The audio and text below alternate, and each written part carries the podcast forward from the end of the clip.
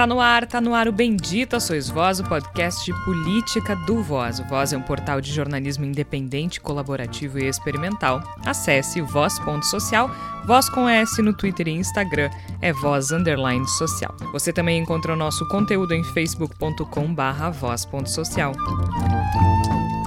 Você pode ouvir os episódios anteriores do Bendita Sois Voz no nosso site, voz.social ou em outros agregadores. Eu sou Georgia Santos e desde o início da pandemia de coronavírus nós nos reunimos em edições especiais do Bendita Sois Voz. Já estamos em 2021 e estamos ainda, cada um na própria casa, respeitando a necessidade de distanciamento. Mais de 240 mil pessoas já morreram em função da Covid-19 no Brasil e, mesmo com a vacina, o contágio está pior do que nunca, graças à falta de preocupação de milhares de pessoas que não quiseram abrir mão da aglomeração na praia ou no carnaval.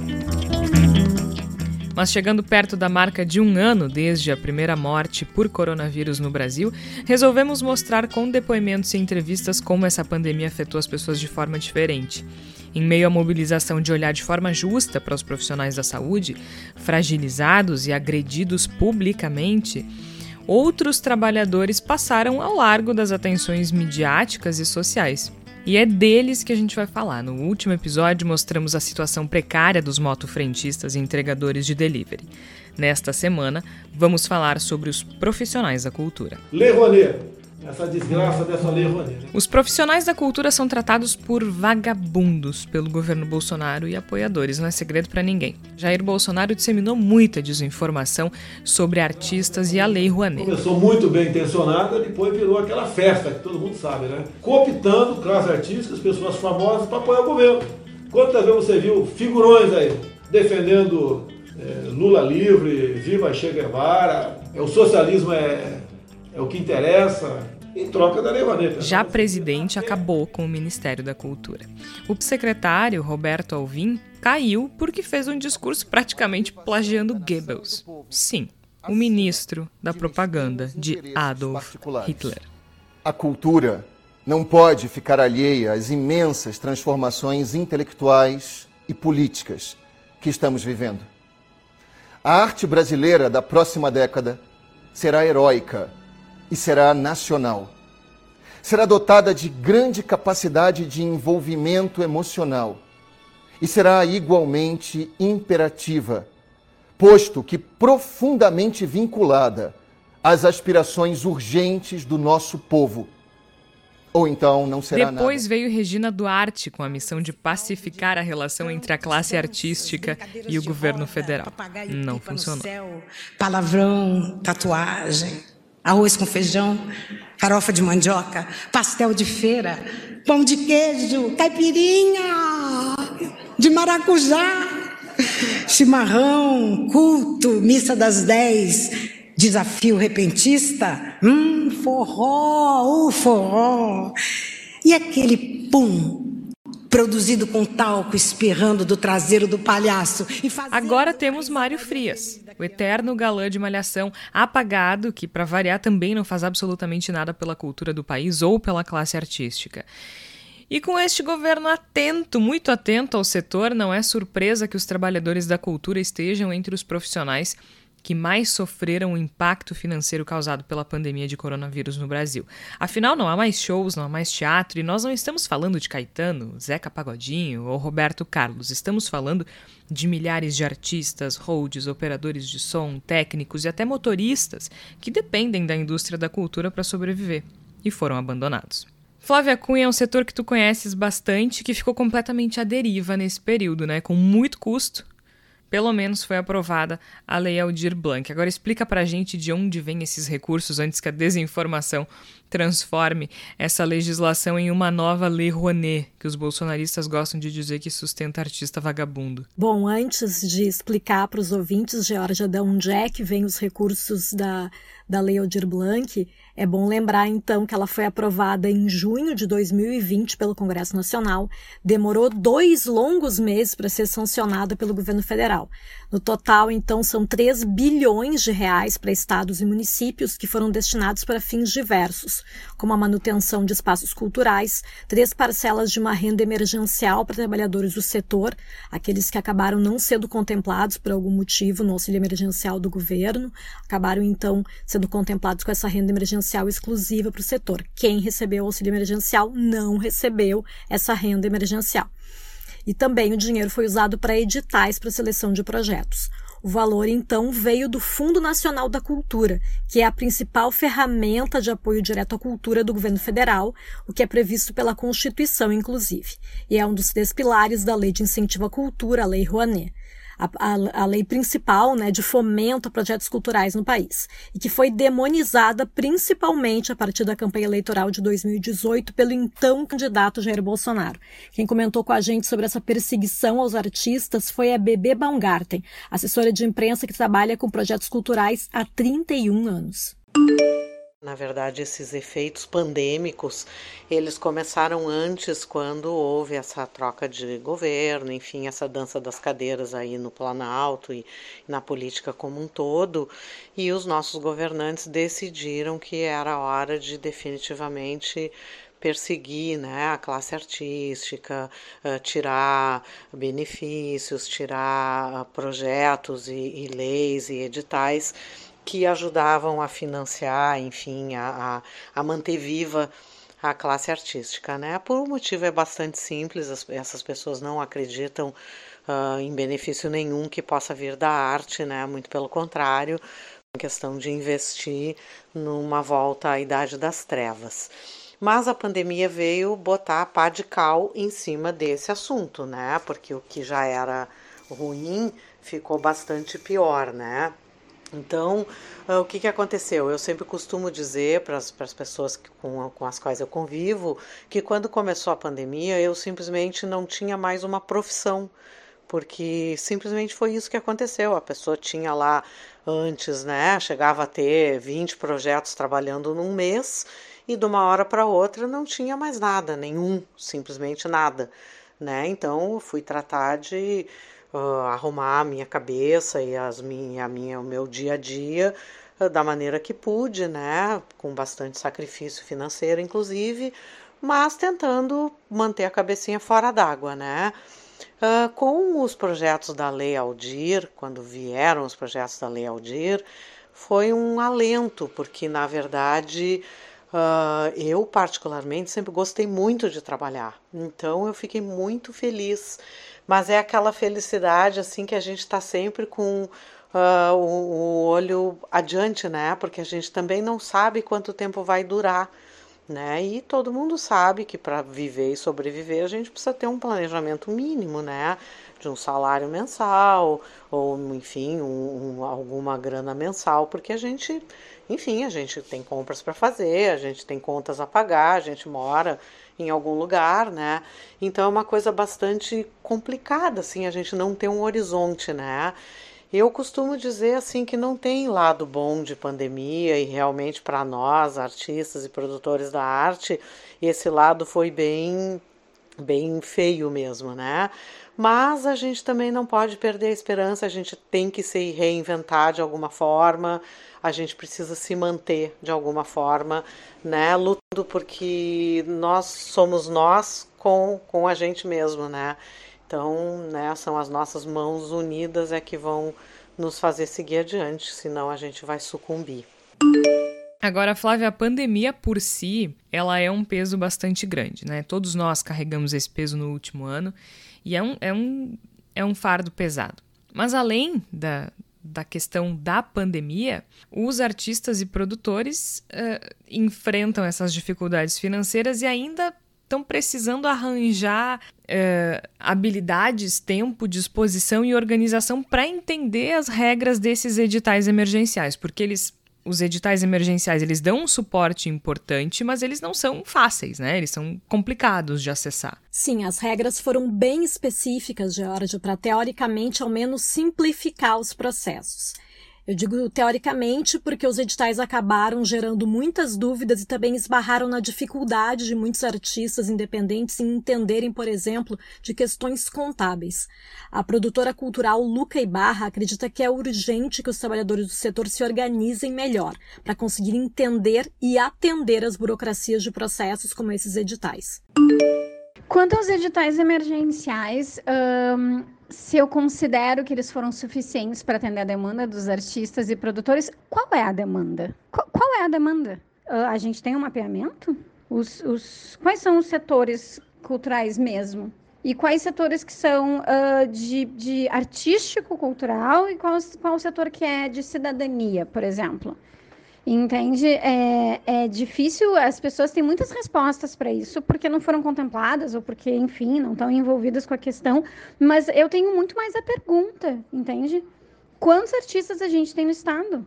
Como é que a gente faz, como é que a gente passou por tantas dificuldades em cinco editais estaduais, fora os municipais, mas em cinco editais estaduais, que envolveram quase 70 milhões, sendo que um deles, uh, as pessoas entendem que a, a quantidade de premiação era muito pouco, o segundo teve uma reavaliação de resultado, ou seja, tiveram dois resultados, o terceiro, a gente viu agora uma correria em função de anexo, e, e volta e-mail, vai e-mail, meu anexo sumiu, meu anexo não subiu. Uh, gente, tipo assim, né? Aí tem um, um que está aberto, que está mais relacionado à assistência social, em atendimento com cultura nas regiões periféricas, do que ao artista produtor de processos artísticos em si e uma trajetória agora que eu fico até com medo da surpresa que a gente pode ter nesse edital, entende? E, e que exclui, não, enfim, entende? Tipo, eu tenho muitas perguntas a respeito disso. O que eu pude ter respondido em relação aos editais é que, primeiro, eles foram abrangentes no sentido de, de cultura e cidadania. Entende? Eles envolveram indígenas, eles envolveram quilombolas, eles envolveram umas comunidades que normalmente a gente não vê contempladas junto com uh, uma produção de teatro, sei lá, um, para ser encenada dentro de um teatro, né? Tipo assim, a dança, a dança faz isso. Então, legal, isso aí, enfim, contemplaram essas áreas. Se fez um, uma, uma política de cotas muito evidente, assim, e, e impositiva, o que é importante e que, de certa forma, o governo federal está tá fingindo que não tem que ter. Então, é importante a gente ver ela sendo manifestada com essa força no governo do Estado. Mas, em termos de abrangência individual, o que, que, que a gente pode dizer? Assim, ah, as pessoas estão insatisfeitas com um dos editais, mas, gente, teve 60 projetos contemplados na capital. 60 projetos contemplados na capital. Normalmente, a gente tem o quê? 10 projetos, sendo um de cada área, ou 20, sendo dois de cada área no máximo pelo FUNPROARTE, e mais o quê? 10, 15 projetos, um de cada área, praticamente, pelo FAC. E que o FAC acontece a cada dois anos. Então, na verdade, a gente teve bastante, bastante premiação na capital. E, e enfim, Acho que o mais inclusivo do que eles puderam ser e que a gente já viu antes, o CPC, a questão de cadastro de produtor cultural, foi facilitada. Ai, mas não é fácil. Não, não é, mas ela foi facilitada. É claro que a gente exige uma mudança imediata, porque a gente passou por um sofrimento imediato. No entanto, a burocracia estatal nunca caminhou na mesma velocidade das artes. E aí o que eu digo que é um, um, último diagnóstico que a gente tem é que nós não estamos preparados, porque não foi uma falta de dinheiro dessa vez. O governo estadual não está preparado, nem com 70 milhões na mão, para conseguir fazer uma distribuição em nível estadual de forma adequada. Tanto que a gente teve uma concentração de premiações na capital. E é inaceitável o argumento de que, ai, mas a capital produz mais, pelo amor de Deus, sabe? Tipo, chega disso. Esse autocentrismo da capital nosso é, é assustador. O artista do interior não tem que vir para a capital para poder fazer para poder fazer sucesso sabe? Tipo, para poder ter retorno do seu investimento. E se é isso que ele tem que fazer, é porque a distribuição de renda para a cultura pelo Estado não está sendo bem feita. Não porque não existe produção no interior do Rio Grande do Sul, isso é um absurdo. É evidente que a gente, como artista, também não está preparado, a gente não entende a burocracia. Existe muito movimento uh, em relação a ter liberações, mas existe uma legalidade a ser cumprida que é ruim, mas é a que existe. Então aí tem que ver assim, né, o que, que a gente vai transformar a lei ou a nossa relação em, em, com a lei e com os procedimentos legais de tributação do país. Porque daí essa é uma mudança um pouco maior, entende? E é um pouco maior, seja no país ou seja no indivíduo artista que está trabalhando, entende? Porque pelo menos o teu CPF uh, liberado para poder receber algum tipo de, de benefício tem que estar. Tá. Eu não acho que a lei Aldir Blanc contemplou todo mundo e eu não acho que os editais um, supriram demandas específicas porque eu não sei quais são as demandas, entende? Eu sei que em alguns casos os editais foram, foram né, bem recebidos. Mas o que eu pude saber e aprender com a Lei Aldir Blanc é que nós, artistas, precisamos reformular a nossa relação com o sistema tributário brasileiro. Assim, a gente tem que se inserir como força de mercado de trabalho senão vão sempre agir com a gente como se a gente a gente fosse artista de favor, né? Como a gente faz para a gente vender nosso show pela divulgação, para ter um pouquinho de visibilidade, ou toca aí uma música porque é o que tu gosta de fazer, né? Como se ser artista fosse hobby, é profissão. A percepção da Luca ela difere bastante da de outros artistas que entenderam que os editais foram de fato complexos demais, independente da preparação, independente de o artista uh, ter esse conhecimento mais técnico e ter os documentos em dia e, enfim, estar preparado. Inclusive, muitos produtores experientes uh, relatam dificuldades para preenchimento dos editais e uma série de coisas, e inclusive falam sobre critérios duvidosos. Ela falou, por exemplo, sobre projetos contemplados na capital e no interior, que na concepção dela uh, foi uma, uma divisão injusta porque foi muito para a capital, outros produtores entendem o contrário, que a maior parte da produção cultural se concentra na capital e, e, e por isso a distribuição não foi justa. Então, é, só estou citando isso porque é importante a gente lembrar que, que existe contraponto. Uh, que há outras opiniões, que há opiniões divergentes com relação a, a, a esse assunto. Mas ela também falou uh, uma questão que eu quero puxar aqui, que é sobre os editais terem sido bastante inclusivos, especialmente os editais do governo do estado, no caso do Rio Grande do Sul. O Igor Natucci, ele conversou com o Álvaro Rosa Costa, o Álvaro que é um ator e compositor de Porto Alegre, e ele contou que a pandemia afetou os artistas negros de forma desigual. Mas ele fala também justamente da Lei Aldir Blanc, que segundo ele, mesmo com seus problemas, ela é bastante importante para que os artistas negros tenham a visibilidade que merecem. Eu trabalho com teatro desde profissionalmente desde 1990. E esse período da pandemia para as pessoas negras né, foi um período, principalmente na cultura, um período de, de renovação e de ligação, né, uma ligação muito, muito forte. Né para tentar é, encontrar recursos né, para conseguir manter a, sua, a, a, nossa atividade, o que, já, o, que, o que já antes da pandemia já era complicado, imagina com a pandemia. Coisa muito interessante né, que surgiu justamente agora nesses debates uh, a partir do, do caso Beto, né, do Carrefour, do Floyd, nos Estados Unidos, né, sempre casos recorrentes e que, e que não são tão caros, né, apareceu, uh, surgiu a oportunidade da Lei Aldir Blanc na área da cultura, né, que é um recurso que é, é já é, é destinado para a cultura e que foi uh, direcionado então para, essa, para esse auxílio emergencial. E em várias produções que eu participei, eu me lembro que chegava algum momento daquele da, dos convites, né, dos profissionais e eu sempre batia na mesma tecla. Sim, mas e as pessoas negras? É nesse momento que a gente tem que chamar as pessoas negras, né? Ou pelo menos as pessoas que nós não costumamos chamar, que não fazem parte, convívio da maioria dos, dos artistas, né? Nós olhamos para o lado e Quantas pessoas negras você vê nos lugares que você frequenta, restaurantes, nos cinemas, nas casas de cultura? Não é um mercado feito para pessoas negras e nós precisamos invadir porque existem muitos profissionais nessa área profissionais em vários em vários campos. Então essa lei Aldir Blanc, Aldir Blanc colocou num outro patamar num outro patamar que parece que, que nos tira daquela condição de questionamento e de crítica e nos, nos põe na prática.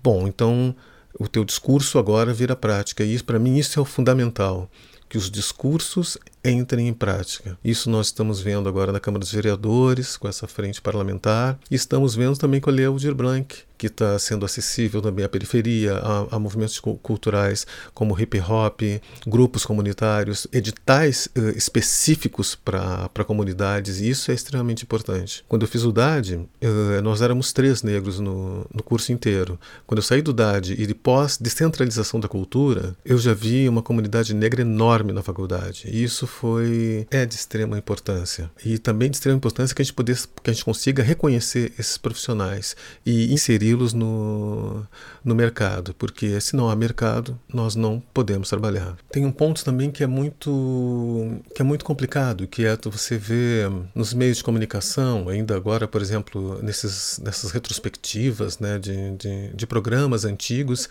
e tu vê que realmente não existem não existe a presença negra. Nós temos programas de cultura aqui no estado do Rio Grande do Sul, programas importantes de cultura no estado, no estado do Rio Grande do Sul, são vários programas que falam sobre a cultura gaúcha. Onde está o negro nessa cultura? Onde está o indígena nessa cultura? O indígena que foi tão fundamental, é o precursor dessa cultura gaúcha.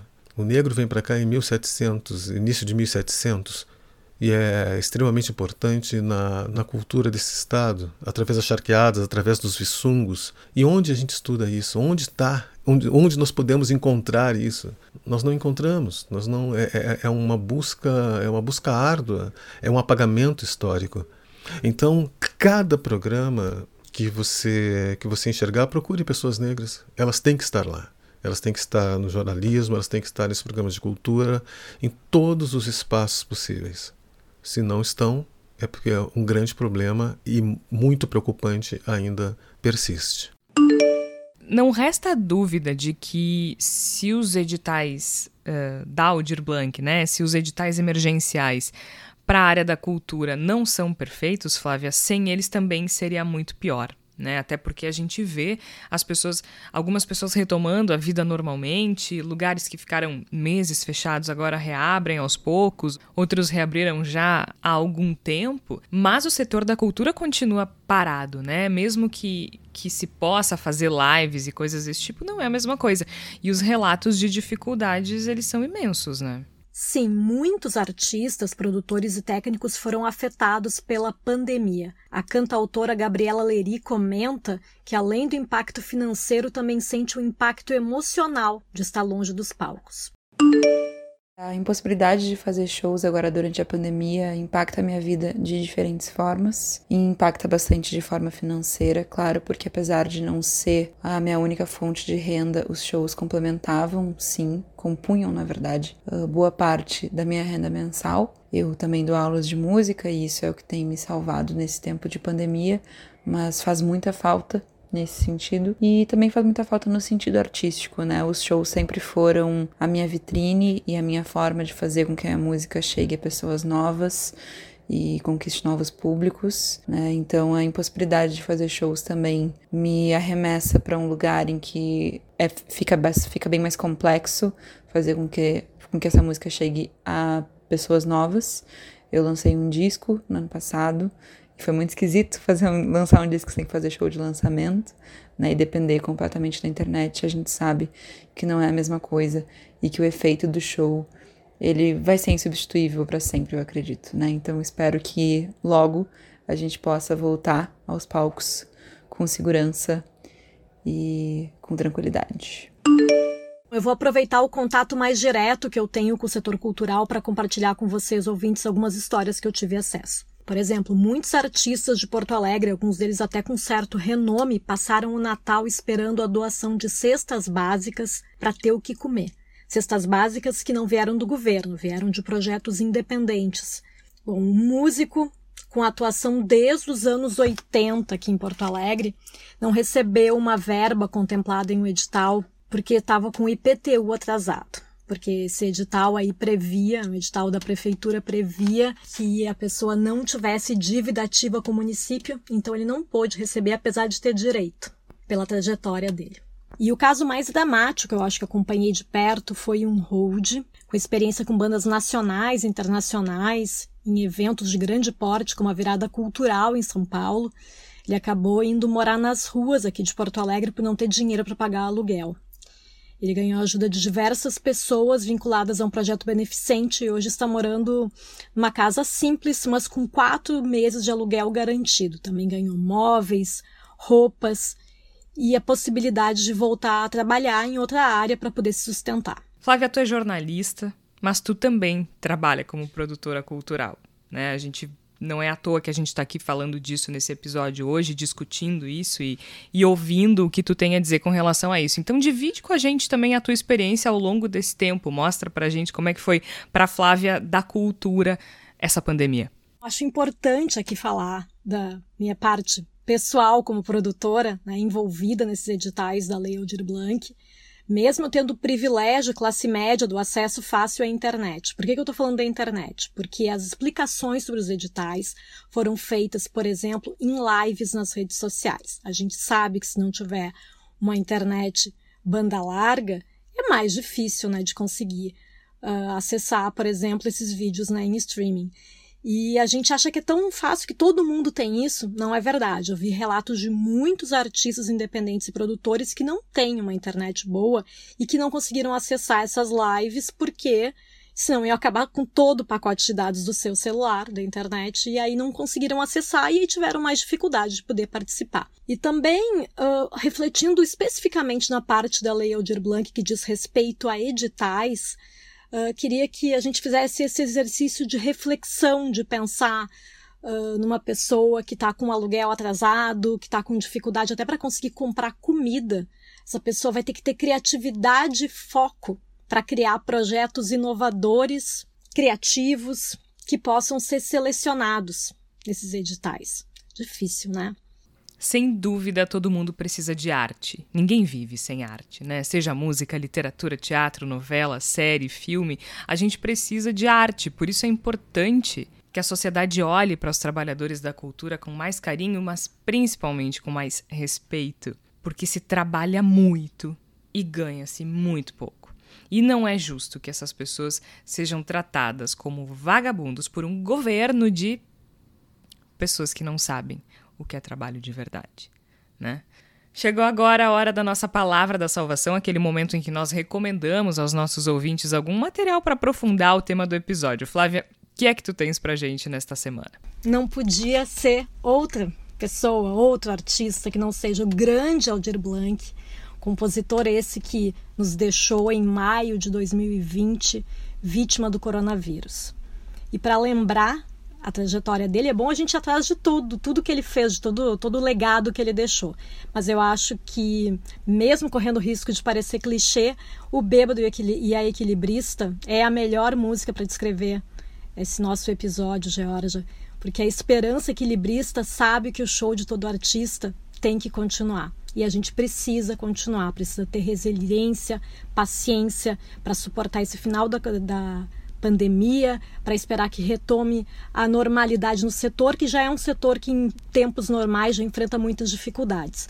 Mas agora, durante a pandemia, realmente é preciso ter muita resiliência e resistência para sobreviver como artista e produtor nesse Brasil. Compartilho muito dessa tua, dessa tua indicação, não só por ser fã do trabalho dele, mas porque eu acho que para este episódio não existe melhor recomendação do que consumam arte.